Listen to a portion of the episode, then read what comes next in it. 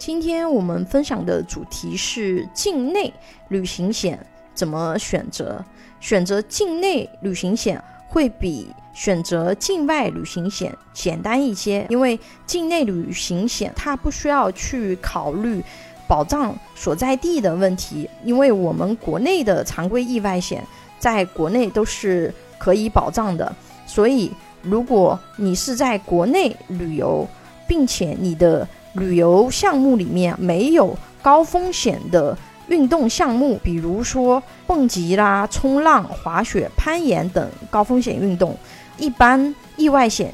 本身就是有保障的。如果你的意外险保额足够，根据个人的偏好，你这个旅行意外险是不是要选都可以。如果有的人风险偏好低一些，想着我既然要出去玩，就想给我自己多加一些保额，因为本身国内的旅行险也是比较便宜的。如果你就只有几天的话呢，价格也是非常低，十几块钱就可以获得几十万的保障。那这个加上去也是可以的。你在有基础意外险的时候，如果要去旅游，先看一下你的基础意外险哪些情况是不保的，去看免责条款就可以了。这样可以精准的确定你去游玩的这些项目，你的常规意外险有没有保障。在确认了你常规的意外险是否保障你旅游的线路和游玩项目结束后，可以。这时候再去规划旅行险所需要的保额是多少，里面包含的意外医疗、意外身故和伤残保障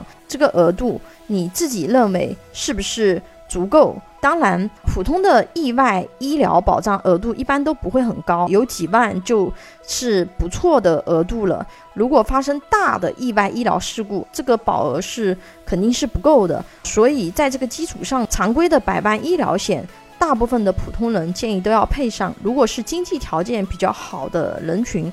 可以考虑使用中高端医疗险，因为中高端医疗险除了可以解决医疗费用的问题，还可以解决医疗资源的问题。尤其是高端医疗险，它可以有一些特别的医疗资源获取的功能。如果你是去境内相对偏远的地区，建议还可以去选择有紧急救援保障的意外险。总结下来就是，你去选择意外险，首先你要考虑自己的目的地和游玩项目，在这个基础上再去匹配你的风险偏好。第一个优先重点考虑的肯定是保障自己的人身的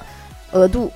比如说意外的额度、意外医疗的额度，有的也有急性病的额度。但这一块在国内，如果你已经有比较好的医疗保障，这一块也可以不需要重点考虑。但是如果是境外这块是一定要重点考虑的。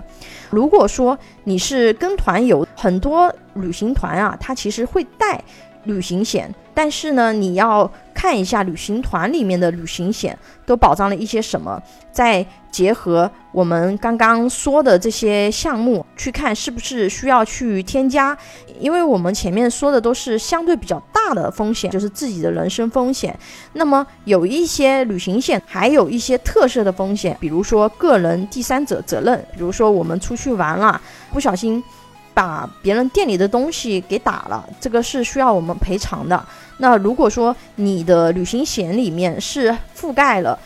第三者责任的，这个时候你的旅行险就可以帮你进行赔付了。包括你在旅行的这个过程中有航班延误，你的行李延误了，或者是说你的证件出现问题了，那么在一些特色的旅行险产品里面，这些可能都能够保障。但是总的来说，我们要先抓大风险后。选小风险，就是我前面说的一些大的这些风险，要先对冲出去的基础上，然后再去看一些细分的这些特色的这些保障，对你来说是不是有需要，是不是有帮助？有保险需求的朋友呢，可以关注微信公众号“富贵成长记”或者私信老师咨询。拥有一百多家保险公司产品库。可以轻松货比三家，帮助有保险需求的家庭省钱省时间。关注我，教你买对保险。